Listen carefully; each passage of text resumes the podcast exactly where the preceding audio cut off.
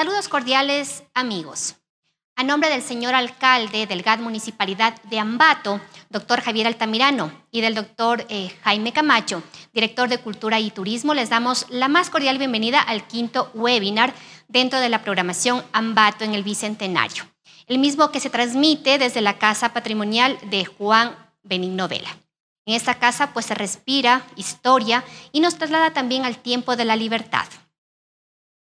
Antes de iniciar con las exposiciones, pues quiero compartirles un poema denominado Arquitectura. Sobre un arco ligero, una ceja de piedra, en la frente inalterable de la pared, en ventanales dichosos y abiertos, donde hay rostros en vez de pelargonios, donde rectángulos exactísimos junto a una perspectiva de sueño, donde por el ornato despertada una corriente en el silente campo de los planos, donde hay moción con quietud, libertad, línea y grito, incertidumbre trémula, simple claridad. Allí estás tú, arquitectura, arte de la fantasía y la piedra. Allí estás, belleza instalada sobre el arco ligero como un suspiro. En una pared que palidece por la altura y en la ventana que el cristal llena de lágrimas. Desterrado de las formas evidentes. Proclamo yo tu danzar inmóvil.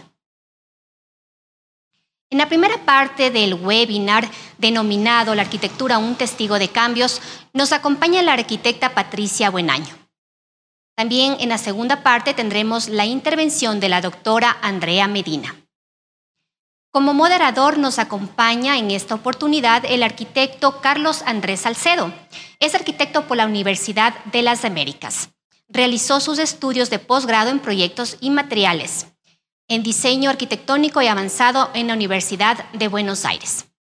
También posee una maestría en planificación territorial y gestión ambiental por la Universidad de Barcelona.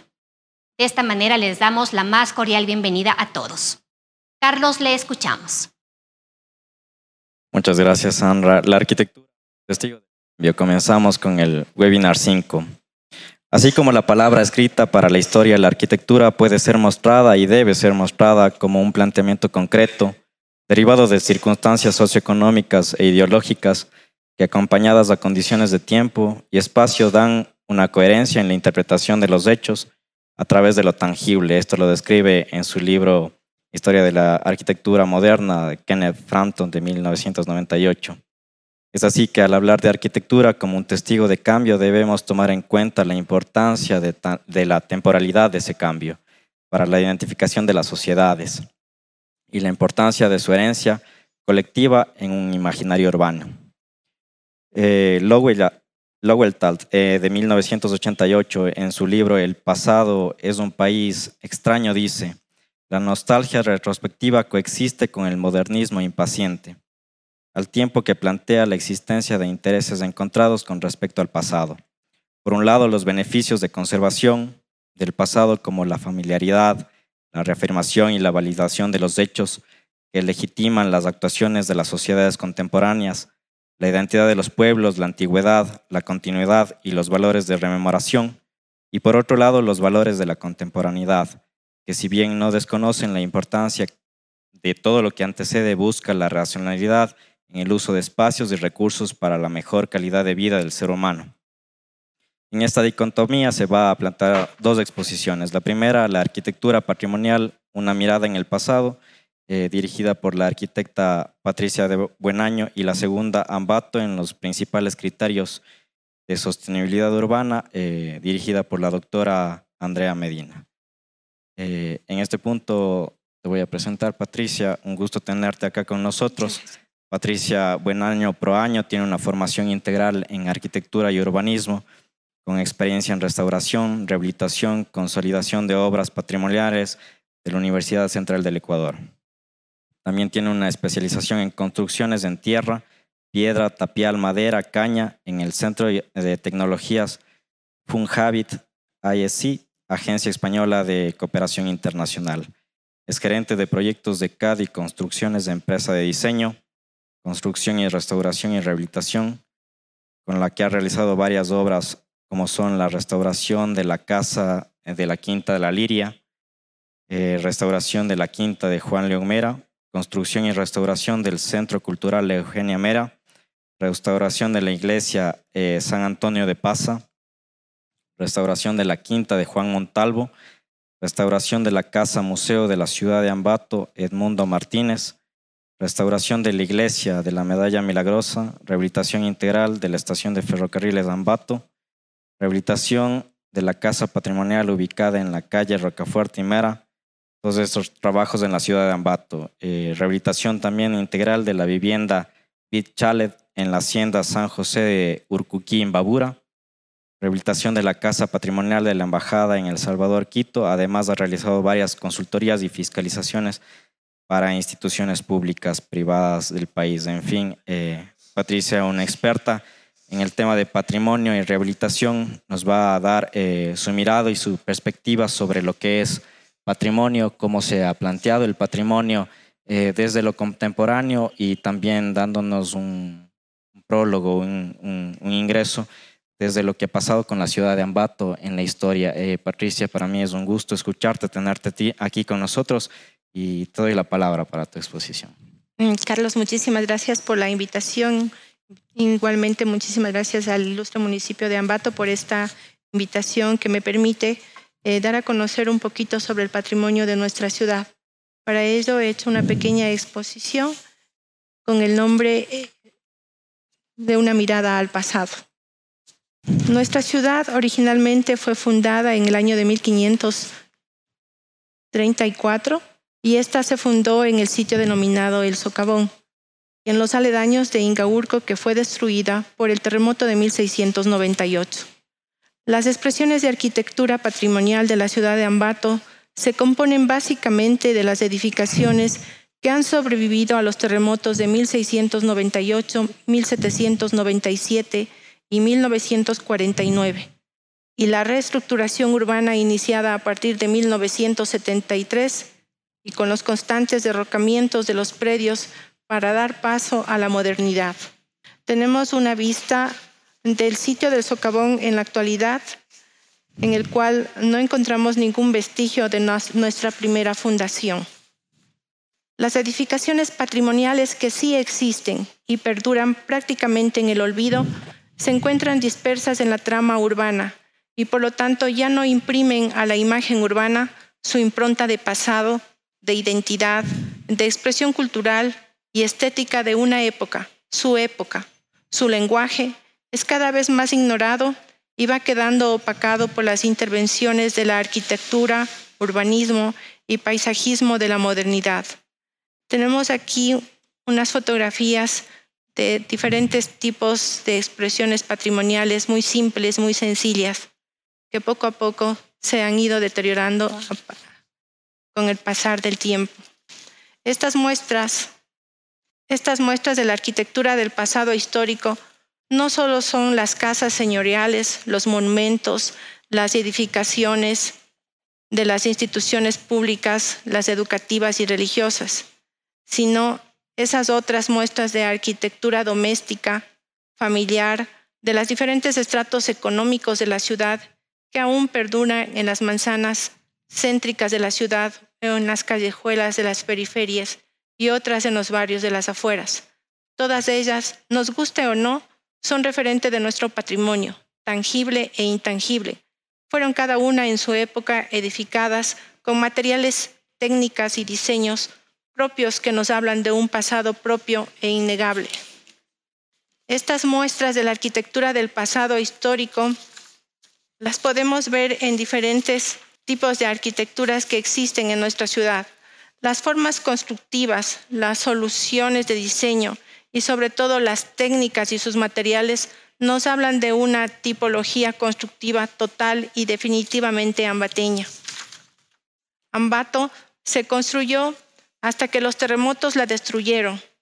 Y lo cierto es que incluso después, hasta que el advenimiento del hormigón, el ladrillo y el bloque introdujeron la imagen de lo moderno en esta ciudad, con paredes de tapial, muros de cangagua, fachadas y paramentos de piedra pisilata, zócalos y columnatas de piedra andesita, paredes interiores de bareque, pisos de adoquín de piedra, techos de teja asentados sobre estructuras de madera de capulí y luego eucalipto, armazones de chahuarqueros y enchallados de carrizo.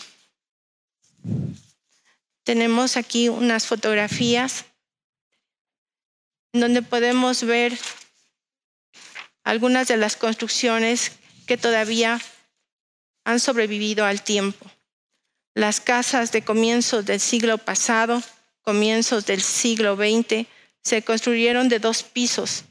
Tenían y tienen entrepisos de duelas de eucalipto sobre envigados rústicos de madera de eucalipto.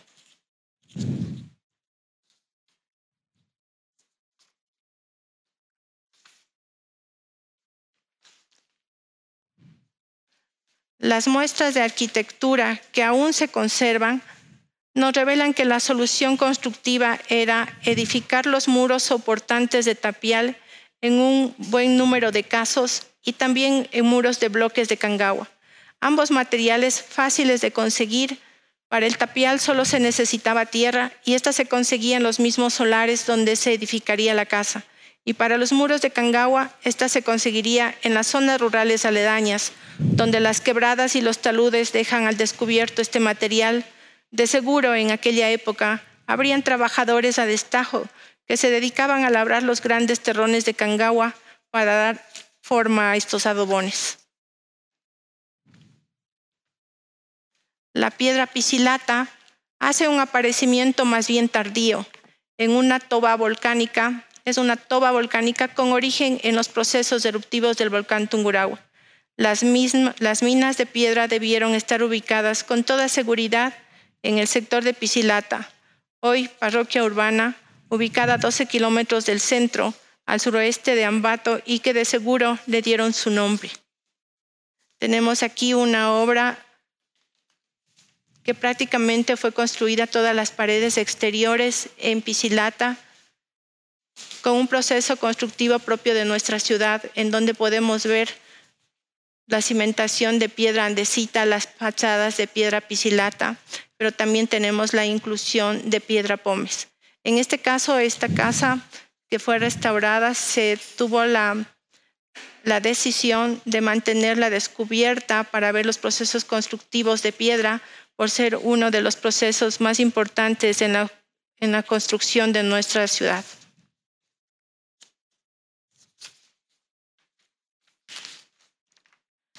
La gran mayoría de las edificaciones patrimoniales de Ambato pertenecen a la época republicana de comienzos del siglo XX, unas pocos al periodo republicano temprano, siglo XIX, y una que otra del último periodo colonial, finales del siglo XVIII. Recuérdese que la ciudad ha tenido que fundarse y refundarse de cero después de cada terremoto.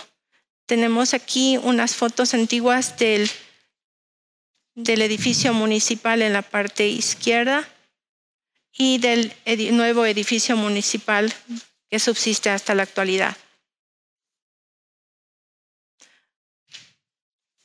Hoy están presentes unas pocas de estas edificaciones republicanas que sobrevivieron a la acción arrasadora del último terremoto de 1949.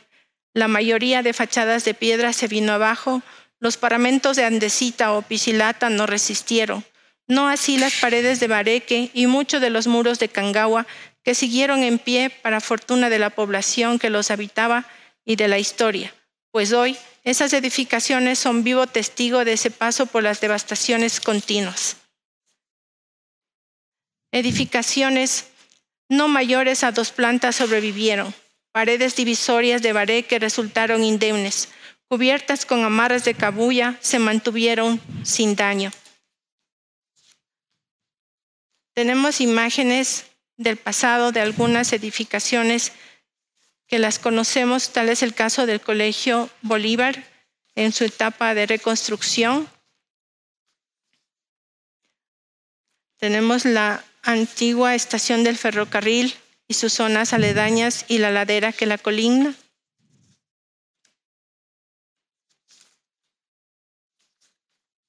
Aquí encontramos la plaza urbina, rodeada de casas de uno y dos pisos, hechas en piedra y bareque.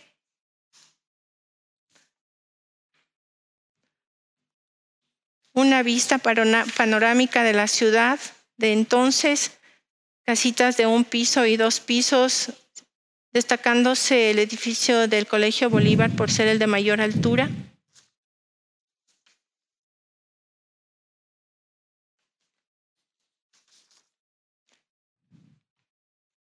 Encontramos aquí el Parque Montalvo. A la izquierda tenemos el edificio de la gobernación y en la parte posterior o frontal se encuentra el donde actualmente se encuentra el edificio del, del IES. Una vista de las alrededores de Ambato, el camino a Miraflores y la antigua vía férrea.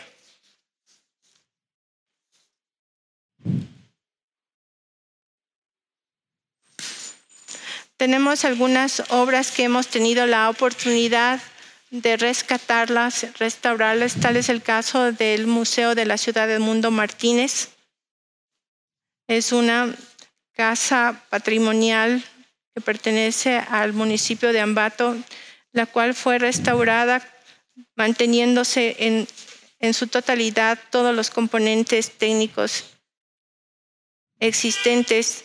Es una obra en que se pudo rescatar las columnas de andesita, igualmente toda la pintura mural que luego de realizar calas encontramos y se pudo rescatar tanto en frisos como en cielos rasos. Toda la estructura interior es de bareque. Aquí podemos ver el sistema constructivo del bareque, en sus diversas etapas constructivas y que se quedó como impronta del sistema constructivo dentro del museo. Se recuperó casi en su totalidad la pintura mural existente Tenemos el tratamiento que se le dio a la piedra pisilata para que pueda ser vista con sus cualidades excepcionales, tanto en dureza como en su estética. Todas las paredes exteriores de este inmueble son de pisilata, con el sistema constructivo propio de nuestra ciudad tipo sánduche, que consiste en dos paredes de pisilata y eh, interiormente con barro o chocoto.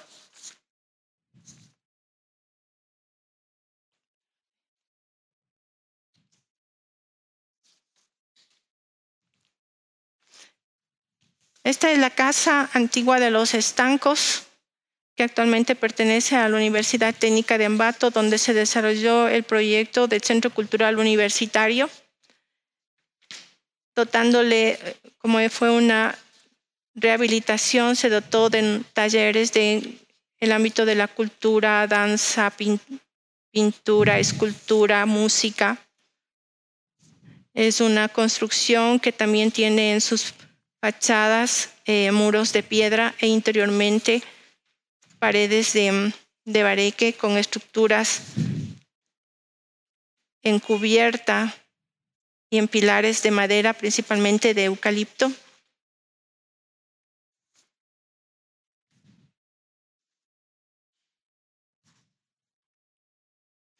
Siempre este tipo de arquitectura tiene como común el desarrollarse los ambientes ante un patio central y todas las habitaciones confluyen a él.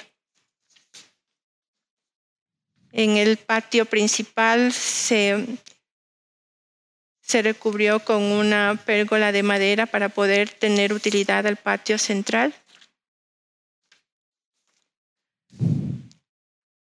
Esta es la casa Eugenia Mera, como característica principal es que está constituida en la planta baja por tapiales. En esta obra se hizo no solo restauración, sino también se hizo una obra nueva, por cuanto en la parte posterior se construyó un auditorio y todos los talleres para cultura, también para danza, para música, un auditorio para obras teatrales.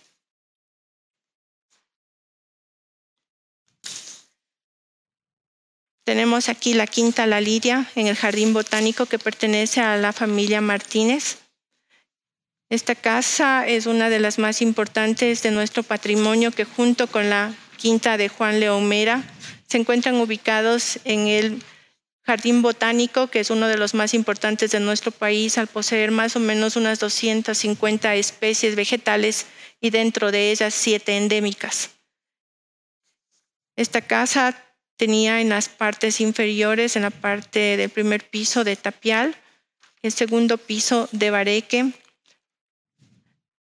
Es muy importante destacar todos los elementos cerámicos porque ellos fueron realizados en la época por los mismos dueños de la casa.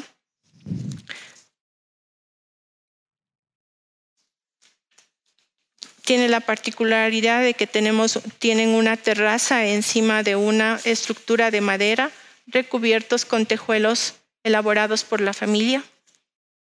Se incrementó aquí una geomanta que nos ayuda a obtener utilidad en las terrazas al aire libre.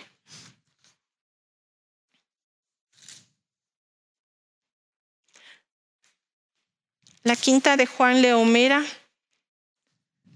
se ubica también junto a la Quinta La Lidia en el Jardín Botánico. Es una casa de un, de un solo piso. En esta casa se pudo recuperar los niveles propios originales de la casa, de los patios. Toda la parte, toda la planta baja es en tapial, pero hacia la parte posterior se desarrollan dos pisos. El segundo piso también utiliza el bareque. En esta fotografía podemos darnos cuenta del espesor de los muros de tapial que van desde 80 a 1 metro y toda la estructura de madera que iba desde capulí hasta eucalipto. Estas son las áreas de exposiciones de la casa que se pudo recuperar toda la ventanería original.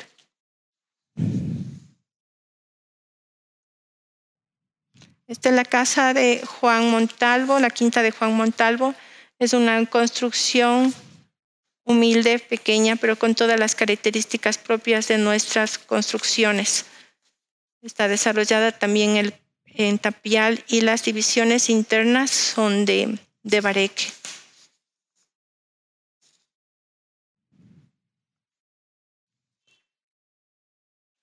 Tenemos aquí una arquitectura religiosa que es la medalla milagrosa, que es una de las construcciones más importantes realizadas en piedra pisilata.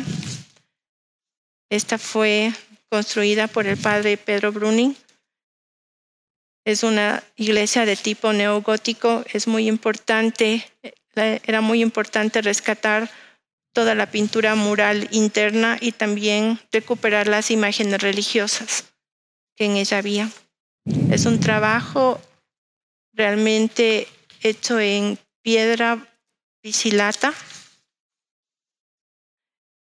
Podemos ver en esta diapositiva el espesor de los muros tipo sándwich, en donde tenemos los cimientos de, de piedra andesita y las paredes de piedra pisilata.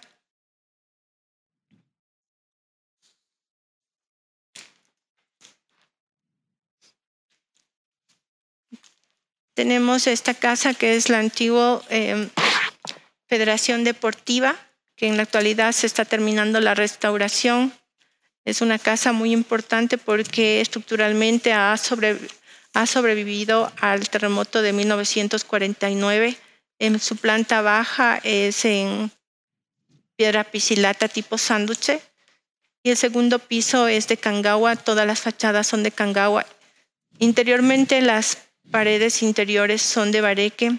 Se ha podido recuperar toda la pintura mural existente en los aleros, en las columnas, en las carpinterías interiores y exteriores. Como podemos ver, Ambato tiene casas patrimoniales muy importantes, que realmente es lo que tendríamos que, como ambateños, saberlas conservarlas porque realmente estas casas patrimoniales son nuestra historia y nuestra identidad. Patricia, un, extenso trabajo. Eh, en este punto quiero hacer una referencia a la Carta de Cracovia del 2000 que hace eh, una reflexión sobre patrimonio, que es el conjunto de obras del hombre en las cuales las comunidades se reconocen sus valores específicos y particulares con los cuales se identifican. Existe un consenso, según Prats, eh, que el patrimonio es un proceso de construcción social. En este sentido, yo sí te quisiera preguntar, ¿Por qué necesitamos del pasado? ¿Qué, ¿Por qué queremos conservarlo? ¿Cuál es la importancia de, nuestro pasado, la identificación de nuestro pasado y como sociedad reconocer y reconocernos en, estos bienes eh, que tú nos estás describiendo? Em, bueno, yo creo que es muy, muy importante para toda sociedad conocer nuestras raíces, conocer nuestra historia, conocer nuestra identidad, y toda ella encontramos en unas obras patrimoniales que tienen su historia, su tiempo. En ella podemos revivir todas las manifestaciones familiares, sociales, culturales de determinadas épocas. Es lo único que nos queda y es lo que nos identifica y es la base del futuro de cualquier sociedad. Ya. Como habíamos estado conversando anteriormente, el concepto de patrimonio es un concepto más bien contemporáneo, ¿no? la Carta de Atenas en los años 20, en los años 30, un poco se desconocía este tema de patrimonio como, como esta instancia de, conservar eh, la cultura de, los pueblos. Eh, nosotros acá en Latinoamérica, después de la, de la colonia, de la conquista, vinieron los españoles con toda la ordenanza de Felipe II, ¿no? Eh, que era colocarse inmediatamente sobre los asentamientos indígenas eh, con ciertas condicionantes, ¿no? que hayan minas, que haya mano de obra y, sobre todo viendo que los asentamientos indígenas tengan una cierta relevancia, una cierta importancia política y, regional y de, posicionamiento estratégico. Y se posicionaron sobre eh, la preexistencia de otra cultura. En ese sentido, yo te quisiera preguntar, ¿qué es patrimonio para ti? ¿Quién es eh, la persona que define lo que es patrimonio y con qué autoridad define lo que es patrimonio. Porque si bien es cierto, en este momento estamos hablando de, casas coloniales, de casas republicanas, que, que fue legado que nos, eh, que nos dieron nuestros conquistadores, digamos, pero ¿qué es lo que pasa con lo que sucedió antes? Y repito, ¿qué realmente es patrimonio? ¿Cómo puede reconocerse, reconocernos los pueblos dentro de ese patrimonio para poder conservarlo, para tener esas ganas de conservarlo? Ya. Em, bueno, yo creo que son diferentes manifestaciones acerca del, acerca del patrimonio, pero el patrimonio para nosotros es la historia que está, que está perenne y sobrevive en una estructura. En ella se cuenta toda la historia de los procesos constructivos, de las personas que trabajaron ahí, de las vivencias de esa arquitectura, de los ambientes que tenían en esa época. Toda esa vivencia tiene diferentes tipos de, de, manifestaciones arquitectónicas que van desde las obras monumentales, las obras eh, religiosas, pero también tenemos las obras eh, familiares, las casas pequeñas, las casas que se encuentran en las zonas rurales. Esas casas y esas eh, pequeñas de la ruralidad también es patrimonio. Entonces existen diferentes formas de entenderlo y cada uno defenderá su posición de acuerdo a su, a su sentir. No solamente son patrimonio las casas señoriales, sino también las obras pequeñitas que sirvieron para vivir simplemente. Y, es, y en esas obras se encuentra la historia de la ciudad, la historia de las personas comunes y la historia de todo un pueblo. Kenneth Frampton manifiesta que la materialidad y la tecnología eh, que se ocupa en una época es el resultado de la identidad de los pueblos. En ese sentido, eh, yo aplaudo las intervenciones y, que tú has hecho para rescatar nuestra memoria. Doy paso a Sandra. Muchas gracias. Muchas gracias. Por tu intervención. Gracias, Carlos. Eh, y también queremos agradecer a todas las personas y seguidores que se unen a esa transmisión del webinar hablando de la arquitectura de la ciudad de Ambato, qué ha pasado a través del tiempo. Y bueno, pues es interesante también conocer las inquietudes que tienen los ciudadanos, porque también somos testigos de esta transformación. Nos dice Daniel Cabezas, es importante preservar obras emblemáticas que destacan y rescatan nuestra identidad. Muchísimas gracias por esa referencia. Así también eh, consulta para la arquitecta una, una pregunta. Fabián May dice, la ciudad ha perdido infraestructura patrimonial y cuántas nos han quedado eh, hablando de la ciudad de Ambato y que se pueden preservar. También no queremos eh, pasar de lado otro tema, otra inquietud, pues que nos dice para la arquitecta, buen año, después del terremoto de 1949, ¿qué pasó con las casas que quedaron en aquella época y cómo ha cambiado la ciudad. Muchísimas gracias por sus respuestas, arquitecta. Ya. Con respecto a la pregunta qué pasó con las casas que, que quedaron después del, del terremoto, realmente muchas las derrocaron y dio paso a la nueva, a la nueva modernidad. Y las que existen realmente son muy pocas y las pocas que se han podido rescatar han sido las que han estado en manos de, la, de entidades gubernamentales. Lamentablemente, las construcciones patrimoniales de uso familiar no tenemos la suerte que se den un mantenimiento apropiado debido a la falta, pienso, de legislación o por parte de autoridades que se les dé un apoyo para que las personas que tengan un bien patrimonial puedan mantenerlas y conservarlas.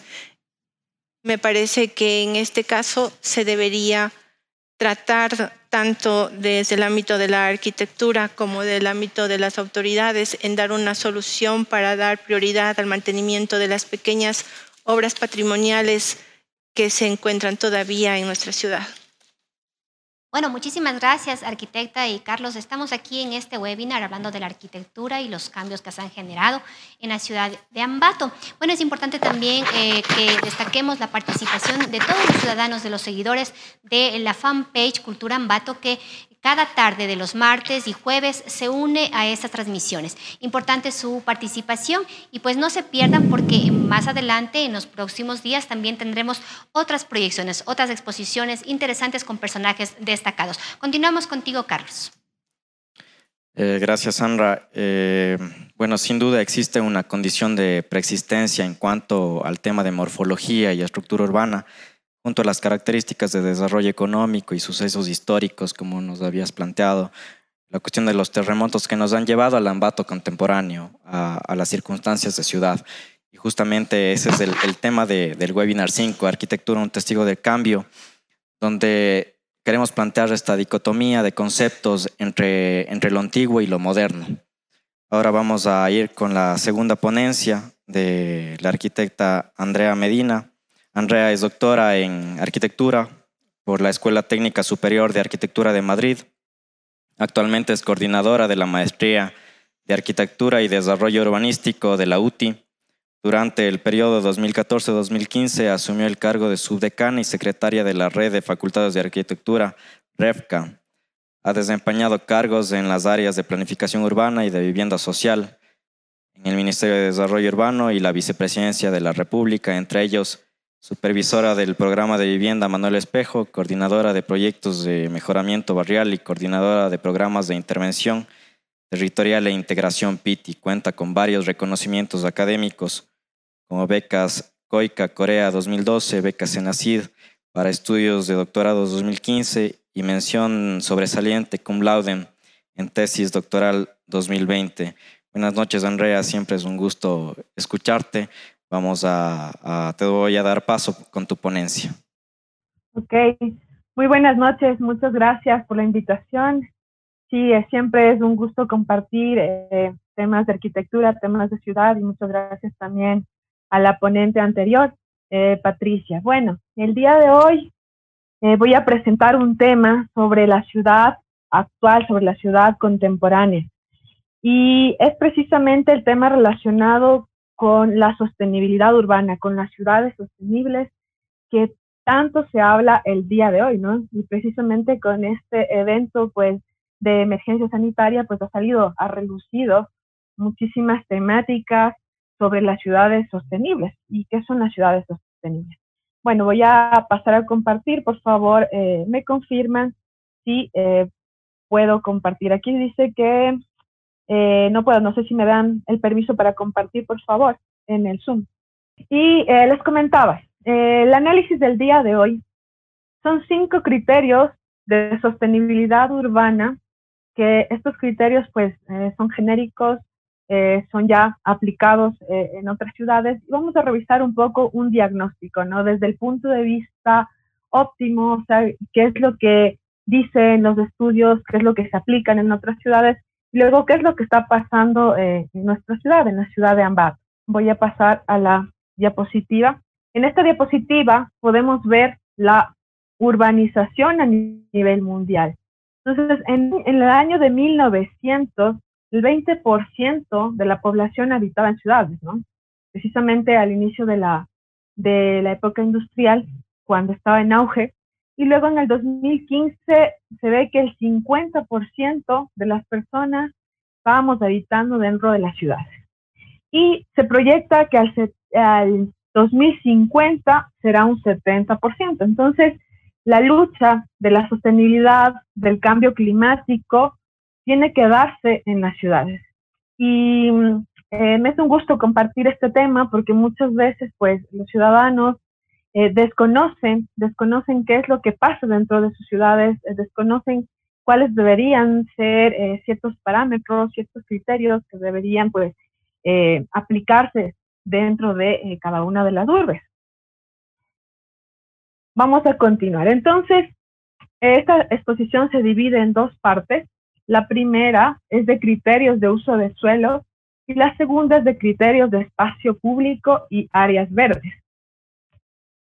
En la primera parte de criterios de uso de suelo veremos dos subcriterios están relacionados con la complejidad o la multiplicidad de usos de, que se dan dentro de, dentro de la ciudad, ¿no? de usos que estarían relacionados con espacio público, con residencia, con eh, equipamientos de tipo de salud, bueno, con esa vitalidad de la ciudad que es tan importante. Entonces vamos a pasar a la primera, que es la complejidad.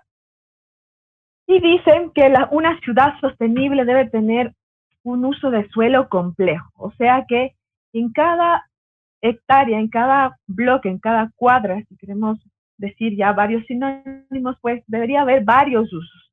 Cuando nosotros tenemos un solo uso, sea este residencial, sea este eh, solamente comercial.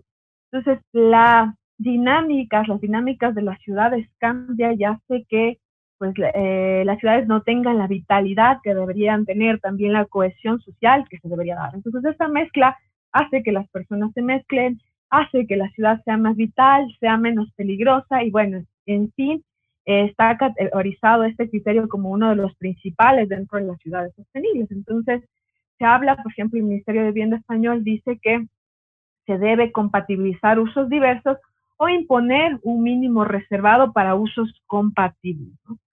Vamos a ver eh, cuáles son las actividades complementarias, dice aquí comercio, servicios, equipamiento, les comentaba.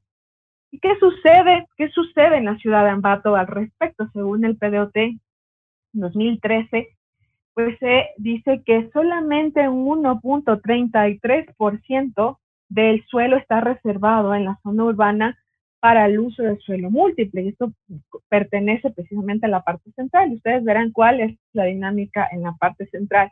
Y luego las zonas eh, residenciales es un 80%. Esto quiere decir, vamos a ver un criterio más adelante, que Ambato se está convirtiendo en una ciudad, o sea, zonificada, una ciudad difusa, una ciudad no tan sostenible, ¿no? Desde el punto de vista mm, de una crítica constructiva, estamos hablando que es importante esa vitalidad de la ciudad y pues que eh, en realidad no deberían expandirse más estas zonas que son solamente residenciales por el hecho de que la movilidad, el transporte viene a ser mucho más complejo y, venimos a ver que tenemos ya problemas de, tráfico, ¿no? Problemas de tráfico, de contaminación que se da por este modelo de ciudad.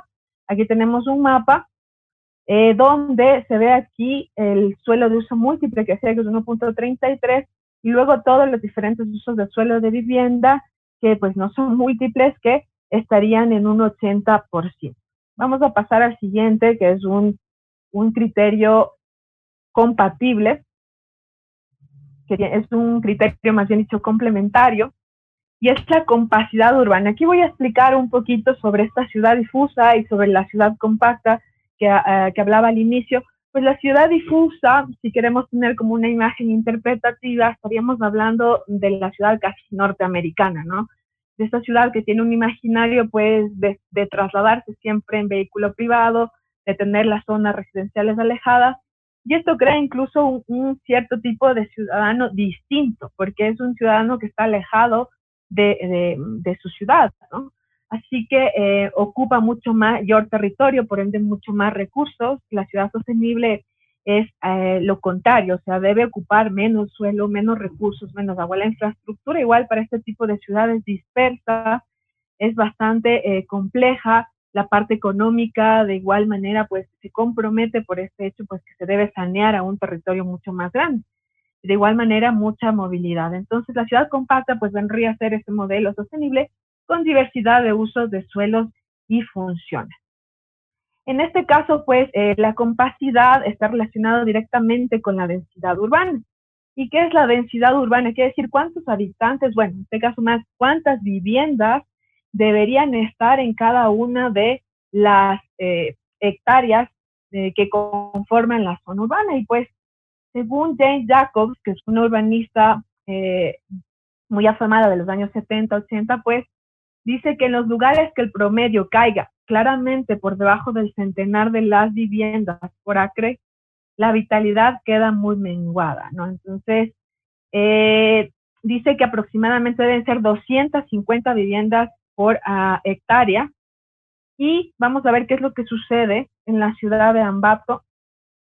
Pues tenemos una superficie, una superficie de 5.803 hectáreas de zona urbana el 2012 y eh, según el censo último del INEC, pues tenemos aproximadamente como 55.253 viviendas que están en la zona urbana. Esto quiere decir que la densidad de vivienda por hectárea viene a ser como 10 viviendas por hectárea. Esto es un promedio, ¿no? Claro, hay zonas mucho más densas, pero haciendo un promedio, pues sucede eh, esto. Entonces, aquí de igual manera, 38 habitantes por hectárea también es bajo, haciendo esa relación.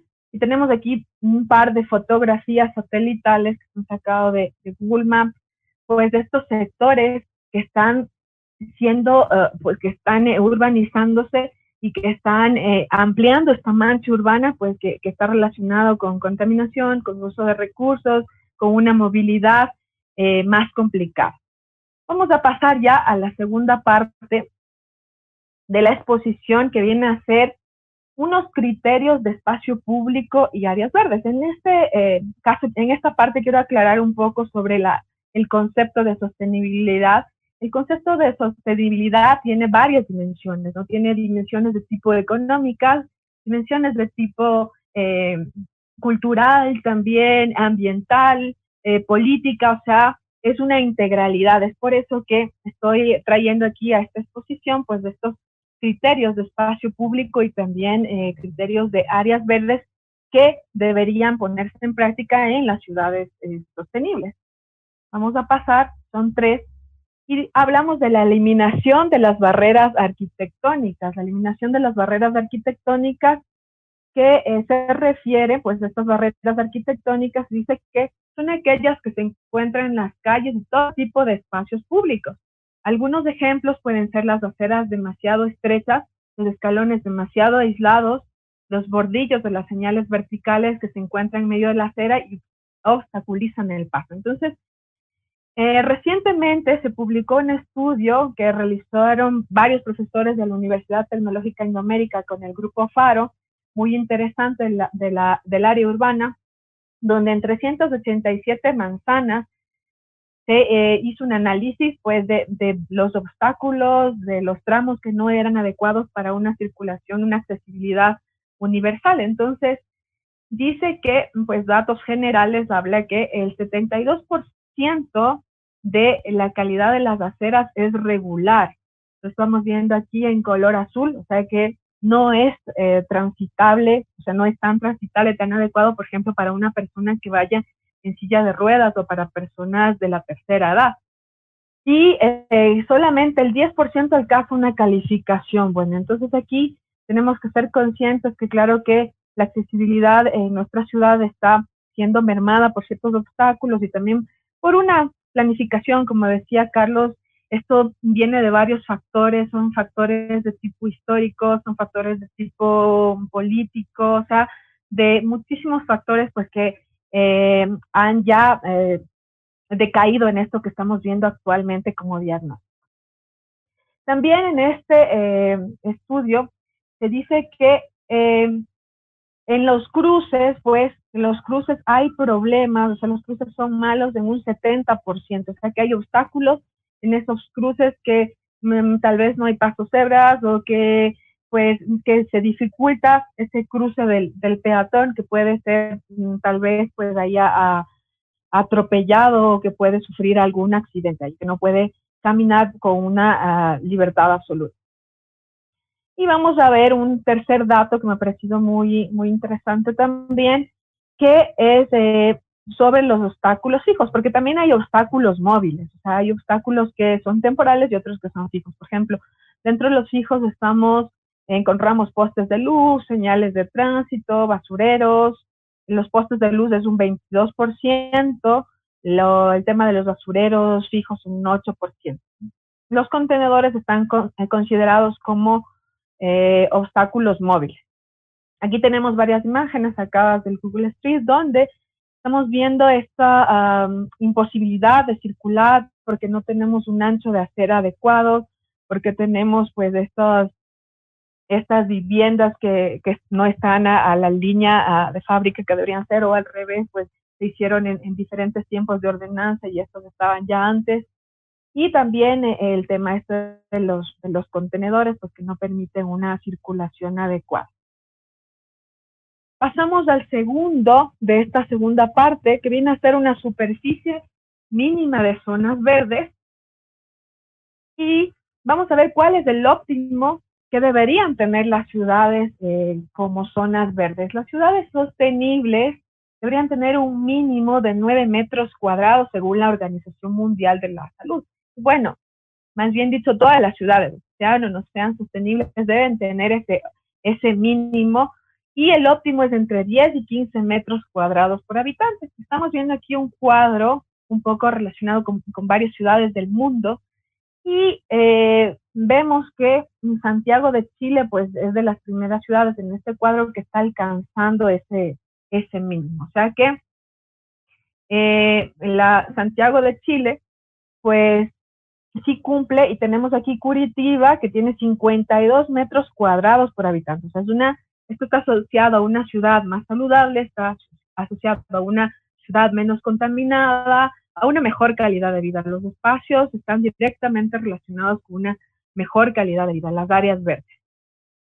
Bueno, entonces pasamos y aquí vemos unos datos sobre, sobre, la, sobre la ciudad de Ambato y hay 173.804 habitantes en la zona urbana pero apenas se llega a los 3.17 metros cuadrados por habitante. Vamos a ver adelante un mapa más ampliado de lo que está aquí abajo de lo que estamos hablando. Y pues vemos esta dispersión, esta fragmentación de, de, estos pequeños espacios verdes, pues que no alcanzan a abastecer lo que se consideraría como, como óptimo. Y tenemos varios parques, que si bien es cierto, pues todos estos parques sí están considerados como, como áreas verdes, eh, eh, mantenidas, o sea, como espacios públicos adecuados para el uso de los pobladores. Y vamos a pasar ya finalmente a este último subcriterio que habla sobre eh, que se debería introducir redes verdes a escala de barrio y de ciudad. ¿no? Este también es complementario al anterior. Vamos a ver de qué se trata este subcriterio y está relacionado con un tema, está vinculado a un tema de em, teoría sobre naturación urbana, sobre arborización, también eh, sobre temas de infraestructura verde. ¿Y qué dicen? ¿Cuáles son las tendencias? ¿no? Que es importante crear áreas naturadas de cierta extensión conectadas por cinturones de anillos verdes. Entonces ya no es el típico concepto anterior que se tenía que pues que simplemente necesitamos áreas verdes, parques puntuales en ciertos sitios, sino que necesitamos ya realmente infraestructura verde, o sea, una red de, eh, de zonas verdes que permitan articular toda la ciudad. Entonces, esto sirve evidentemente para evitar la contaminación, para también crear espacios de, de concentración y pues eh, puede, hay varias, varias, muchísimas estrategias que pueden ser utilizadas, como por ejemplo eh, el hecho de los techos verdes o las fachadas verdes o ya las, las conexiones. Bueno, aquí mm, nuevamente tenemos la ciudad de Ambato con el mapa anterior, que eh, vemos estas pequeñas áreas dispersas y tenemos aquí una infraestructura verde de Victoria Gasteiz que es eh, una ciudad en el, en el norte de, España, la ciudad eh, cerca de, Bilbao, en el País Vasco, donde han logrado crear esta infraestructura verde uniendo, haciendo un anillo y luego uniendo con las diferentes áreas urbanas y pues de esta manera desfogando un poco oh, la dureza de la ciudad, ¿no? La dureza muchas veces nos encontramos en nuestras ciudades latinoamericanas, no solamente en la ciudad de Ambato, sino en todas nuestras ciudades. En las ciudades de Ecuador tenemos también varios ejemplos de, esto. Aquí hay un par de fotografías. Aquí eh, también he puesto a propósito este paso a desnivel, que en países ya desarrollados los pasos a desnivel pues están siendo derrocados porque eh, han llegado a darse cuenta que lo único que hacen es pues, fragmentar la ciudad y que hay que buscar otras soluciones, una movilidad alternativa, eh, el hecho de que la gente camine por su ciudad, de que tenga transportes alternativos.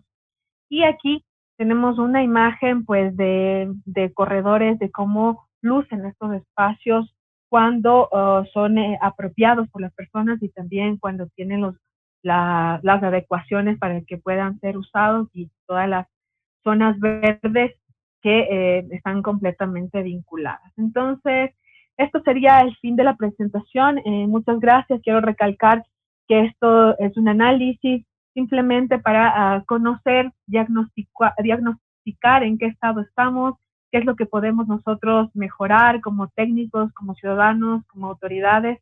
Y pues muchas gracias nuevamente.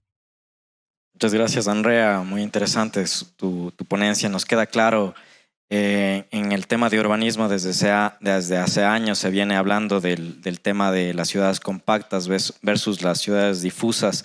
Eh, tú nos ponías en las imágenes del Plan Cerdá, que el Plan Cerdá, eh, a pesar de que ya tiene varios años, pero todavía hay conceptos que hasta lo contemporáneo son válidos, del tema de los multiusos en varios horarios para que la ciudad no se muera desde la mañana hasta la, hasta la noche, el tema de la altura de edificación intermedia, para que haya, sí, una densificación urbana, pero una densificación urbana que no tenga un peso demasiado grande sobre, sobre un territorio. Y, también eh, me haces acuerdo de, de, unas ponencias que existen ya en, el Ecuador que se daban hace un año en, sobre las ciudades intermedias que hacen referencia a plan base eh, descrito por la UNESCO, que, que, hace mucho énfasis en la calidad y en la cantidad del espacio público para la calidad de vida de los habitantes.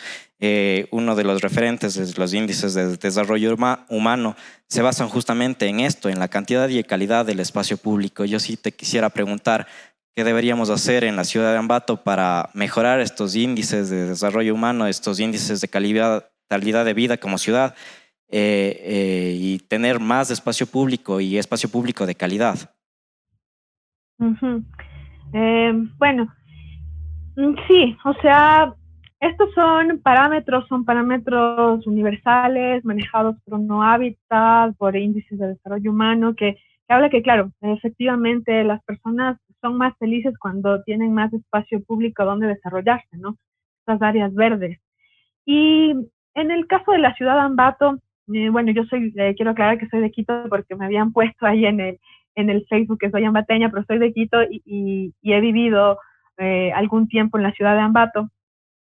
Y entonces, eh, es claro, es claro que la geografía, la topografía, tiene muchísima incidencia, claro, en la morfología de la ciudad y en cómo, cómo se ha venido desarrollando. Y eso sí, cabe recalcar que, que muchas veces en nuestros países los planes quedan eh, simplemente en lo que llamamos planes y que a veces incluso no se tienen esos planes. Entonces va desde ahí. O sea, esto es una eh, cuestión general, genérica a nivel de, de, nuestras ciudades. Y en el caso de la ciudad de Ambato, yo creo que hay muchísimo potencial en la parte eh, topográfica, en la parte de, la, de, las plataformas. Y también creo que hay bastante espacio oh, que está siendo subutilizado, a veces por, por ejemplo, viviendas de, de baja densidad o viviendas que, que podrían eh, eh, tal vez abrirse para poder desarrollar ciertos, ciertos espacios. ¿no? Ah, hay, eh, por ejemplo, Em, veo yo en la, en, la ciudad, en, la, en esta, parque, esta parte del parque del sueño, que la gente ya se ha apropiado de ese espacio y que estaba ya proyectado para hacerlo, ¿no? Y que eh, muchas veces los modelos de gestión eh, que no son participativos, que eso sí, recomiendo, es súper importante aquí que los modelos de gestión de estos espacios públicos sean participativos, o sea, que, que la gente, que los ciudadanos logre proponer. Esto pasa en, las ciudades que han logrado realmente llegar a esos estándares, a todos los proyectos están, eh, están eh, eh, difusos, o sea, se han, se han eh, hecho conjuntamente con, con, la gente. Entonces, yo creo que, que pasa, falta un poco en estos modelos de gestión, porque a veces incluso no es una, cuestión económica tan grande, sino de, de organización. Y luego uh, hay zonas que pueden ser potenciadas. A veces son tan pequeñitas las áreas y las formas de estos espacios públicos también hay que tomar en cuenta. No pueden ser eh, áreas muy pequeñitas o, o, o no deben ser tampoco espacios públicos planificados en donde tal vez no se los necesita, sino que debe ser muy socializado. Yo creo que esa es la recomendación principal, que cuando se plantee dentro de la ciudad, primero se plantee como una red se plantee como un plan integral y no de una manera aislada, y por otro lado la parte de la participación. Andrea, hablábamos justamente de una preexistencia de la trama urbana, de la morfología urbana y de la estructura urbana. Y esta preexistencia ha dotado de espacios públicos como plazas, no solamente las áreas verdes que, de las que tú hablas, pero las plazas también es importante.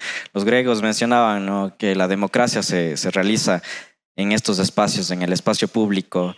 Eh, en este sentido, yo quisiera una última reflexión tuya sobre eh, cómo tú visualizas después de estos 200 años, luego de la colonia eh, Ambato, y cómo se debería proyectar en el tema de ciudad sostenible y en el tema de urbanismo. Perfecto. Eh, muchas gracias por tu pregunta. La verdad que eh, es súper importante para el urbanismo soñar y soñar mucho. Y yo a la ciudad de Ambato le visualizo como una ciudad intermedia muy potente. Ya, ya, lo es, en realidad ya lo es, desde la parte económica ya lo es.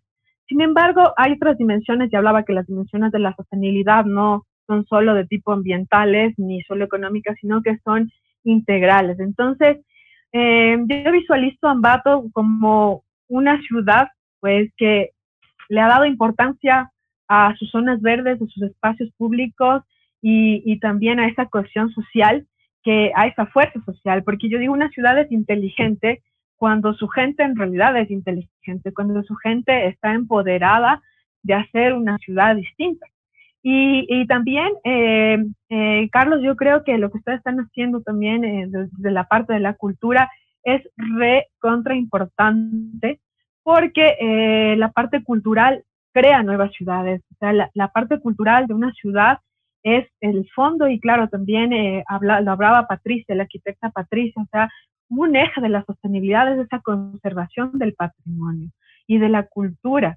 Entonces, eh, yo creería que estos ejes deben, deben fortalecerse porque eh, la base de todo, pues, es la sociedad. La base de una ciudad es la sociedad. Y pues esto es el reflejo también del urbanismo social. Vemos cómo se transformó la ciudad de Medellín y no precisamente fue a través de la, de la parte tecnológica, que efectivamente sí ayuda, sino pa, a, a, partir de la gente. o sea, a partir de las propuestas de la gente, a partir de mejorar la calidad de vida de los grupos vulnerables, a partir de crear vitalidad en la ciudad. Y entonces, eh, como vemos, pues esto tiene un vínculo con la ciudad compacta, definitivamente. Gracias, Andrea. Siempre es un gusto escucharte. Me haces acuerdo a un profesor de urbanismo que yo tenía que decía que las ciudades están bien o se, o se ven bien, o uno vive bien en estas ciudades donde los niños juegan, los adultos hablan y los viejos ven la vida pasar. Muchas gracias, Andrea, por tu intervención. Eh, con esto doy paso a Sandra. Carlos, interesante las exposiciones en esta tarde y noche dentro del webinar La arquitectura, un testigo de cambio. Pero tenemos unas inquietudes también para la doctora em, Andrea, a ver si es que es factible que nos responda, eh, gracias a los seguidores de la fanpage Cultura Ambato. Nos dice John Mora, dice, se debería eh, peatonizar, perdón, Ítalo Moreno, se debería peatonizar el centro de Ambato. Funcionaría, nos dice, es una consulta. Eh, también John Mora dice eh, que se refiere a la zona peatonal en el centro de eh, la ciudad de Ambato, los alrededores de la catedral, el Parque Montalvo, Avenida Ceballos, entre otros, que están pidiendo los ciudadanos también la peatonización. Además, el arquitecto José Luis nos dice que sería interesante buscar la forma de devolver el espacio a los peatones a propósito del tema que abordó la doctora Andrea. Bueno, buenas noches, dice Diego Chaglia. En el sector de Izamba se pretende realizar un paso deprimido, obras que aportan únicamente al vehículo. Si conoce del proyecto, ¿qué criterio tiene de este? Por favor, eh, que nos conteste. Y también María del Carmen Navas dice un saludo al arquitecto Carlos Salcedo. Felicitaciones por tratar este tema. Es decir, que estamos inmersos en estos cambios y pues este webinar nos invita a esas reflexiones y de su parte, muchísimas gracias por responder las inquietudes, doctora. Muchas gracias. Eh, sí, eh, la verdad que me ha dado un gusto todas estas preguntas porque se nota que, que la gente ya está empezando a tomar conciencia sobre ciertas cosas que, que pues si la sociedad desconoce, pues simplemente va a dejarlas pasar. Y estamos en un despertar, un despertar del urbanismo a partir de la conferencia Habitat 2016 que se realizó en Quito. En realidad Ecuador ha tenido un despertar. Les comento que hace aproximadamente 10 eh, años, pues eh, todos estos temas eran em, casi que tabú, o sea, los temas urbanísticos de ciudad casi que tabú y que las ciudades funcionaban solas, ¿no? Ahora pues están eh, formándose técnicos para poder planificar mejor las ciudades. Y bueno, pasando a las preguntas de peatonización, les voy a hacer de manera genérica, no precisamente de la ciudad de Ambato, pero eh, hubo un fenómeno, claro, con esta peatonización que de inicio, les digo también la ciudad de Baños, es un ejemplo, que de inicio las personas no querían que se peatonice las, zonas comerciales porque pensaban que podían perder clientela. Sin embargo, poco a poco se han dado cuenta que más bien esto revitaliza esta parte comercial y pues que al contrario se crea un paseo, ¿no? Un paseo comercial. Em, lo que sí hay que tomar en cuenta es que un proyecto de peatonización no puede hablarse solamente de manera individual, o sea, solo de una calle, sino que es un proyecto integral, parte de un plan especial que debe realizarse en toda una área para comprender cuáles son las dinámicas de movilidad y las dinámicas del espacio público. Y luego, pues, si se toma decisiones en qué grado se peatoniza, porque hay diferentes tipos de peatonización. Hay eh, peatonización que es completa, o sea, el 100%, otro tipo de eh, peatonización, por ejemplo, que se llama las áreas 30, donde circula vehículo, pero también circula eh, personas y bicicletas y demás, o sea, se convive con todos los diferentes medios de transporte. Entonces, eh, dentro de los proyectos de peatonización, vuelvo y repito, y de todos los proyectos urbanos, es importante socializar cuáles van a ser los beneficios de estas, de estas obras y pues ya se están dando cuenta estas, estas personas que quieren que se peatonice, estos personas que están dentro del comercio. Pero sí es importante manejarlo dentro de un plan integral y no solamente como, como calles individuales y ver cuál es la necesidad de cada una de las, de, de las calles de intervenir, pues no todas eh, pueden ser peatonizadas por completo, ¿no? Hay que tener en cuenta eso, que, eh, que hay varios grados de peatonización.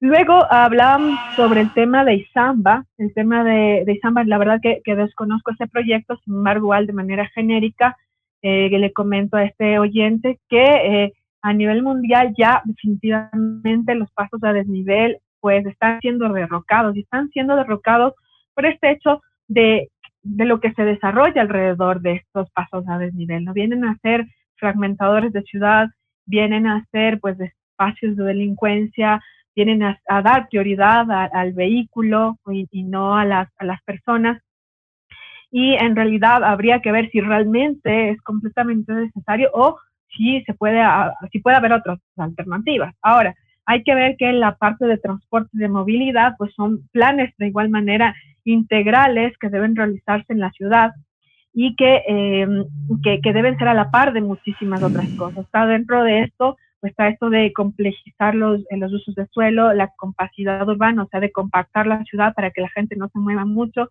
eh, y también está el hecho de, dar nuevas alternativas de transporte, o sea, de crear eh, ciclorrutas, que ya veo que el actual gobierno pues está interesando en ello, y eh, muchísimas otras alternativas que van a la par, por ejemplo, el hecho de tener un transporte nocturno, que en nuestras ciudades no lo tenemos, o, de que las rutas estén bien diseñadas para que puedan acceder todas las personas al transporte público y no tengan que utilizar su vehículo. De esta manera se evita hacer los pasos peatonales que vienen a ser prácticamente para el vehículo privado. Eso sería todo. No sé si me ha faltado alguna pregunta de responder. Eh, no, me parece súper bien lo que tú dices, André. Sin duda, los modelos urbanos contemporáneos se basan mucho en el peatón, en, en, la dinámica de las ciudades en base al peatón. No sé si tienes alguna frase o alguna eh, análisis final y una despedida, te agradecería, Andrea. Mm, ya. Bueno, eh, reitero nuevamente eh, la invitación. Me ha dado muchísimo gusto compartir estos temas que a veces se quedan en la parte académica o solo profesional, entre, solamente de técnicos. Em, es factible, debe ser siempre factible el compartir este conocimiento con, con la gente que no está directamente relacionada con esta disciplina y también eh, estamos ahora eh, nos están escuchando ahora varios estudiantes que pues ellos ya están eh, empezando con este tipo de proyectos, están empezando con este tipo de reflexiones. Yo me quedo con esto, que es importante la actuación de todos, o sea, desde los estudiantes, desde eh, la parte académica, desde la parte técnica de los gobiernos autónomos, desde la empresa privada y desde los ciudadanos. O sea, todos, absolutamente todos deben participar en los cambios que, que se quieren hacer en la ciudad y pues que siempre está bien soñar, que siempre está bien tener fe en que las cosas pues pueden cambiar y que podemos tener mejores ciudades. De igual manera, eh, con Patricia, primero agradecerte tu, intervención eh, y todos tus criterios completamente valiosos. Y por último, algún análisis que tú tengas sobre este tema de patrimonio, este tema de, que existe todavía varias casas, varios elementos tangibles de patrimonio y cómo estos nos pudiera servir para proyectarnos al futuro como pueblo. Eh, realmente lo que tenemos como profesionales es que deberíamos defender las pocas obras patrimoniales que todavía existen y empoderarnos de ello todos los ciudadanos, enorgullecernos de lo poco que tenemos, que es muy valioso, y cuidarlo, porque en definitiva estas obras patrimoniales es nuestra historia y nuestra identidad. Gracias, Patricia. Eh, agradezco a la Municipalidad de Ambato. De esta manera damos por terminado el webinar 5 y te doy paso a ti, Sandra. Muchas gracias. Muchas gracias, Carlos, arquitecta, doctora, por estar esta tarde y noche pues, presentes en este webinar. También agradecer a todos ustedes, eh, los amables seguidores y amable audiencia, por habernos acompañado en este quinto webinar, La arquitectura, un testigo de cambios. Esto es en homenaje a los 200 años que cumple nuestra ciudad de Ambato. Pues bueno, han quedado muchas inquietudes por despejar, pero seguramente nuestras expositoras lo harán a través de la fanpage Cultura Ambato. Una de ellas simplemente les dejo para que, por favor, eh, posterior a lo que es la exposición, lo hagan. Felicitaciones excelentes temas. Es un aporte para crear conciencia ciudadana, lo que permitirá el desarrollo de las ciudades. Sería importante analizar también la realidad de los cambios más pequeños, perdón, en los cantones pequeños de la provincia, así nos dicen desde Píllaro. También felicitan a los expositores y al señor moderador. Muchísimas gracias por acompañarnos. Y recuerden, durante los próximos meses, pues seguiremos presentando es, por este medio, por la fanpage Cultura Ambato, eh, otra, eh, otros conversatorios. Se relacionan a la ciudad como escenario histórico. Eh, hablaremos de la educación Balance histórico, tareas pendientes, con la participación de destacados literatos e investigadores. No se lo pierdan, estén pendientes los días martes y jueves. Es la cita eh, con la cultura, con la historia, con la investigación. Importante eh, aquellos temas que vamos a seguir abordando. Además, les invitamos a participar a todos los ciudadanos, no solamente a los papás, a los abuelitos, también a los jóvenes, a los niños, a que se motiven a buscar sus mejores fotografías para participar en la recopilación fotográfica La memoria colectiva desde la luz. Eso tiene el objetivo de conocer a través de la fotografía más de nuestra querida ciudad de Ambato, del ayer, de su gente, la ciudad, la cultura, sus tradiciones, es decir, estar inmersos todos en esta cita histórica. Asimismo, a conmemorar los 200 años de Bicentenario con mucha alegría. Muchísimas gracias por habernos acompañado, nos veremos pronto.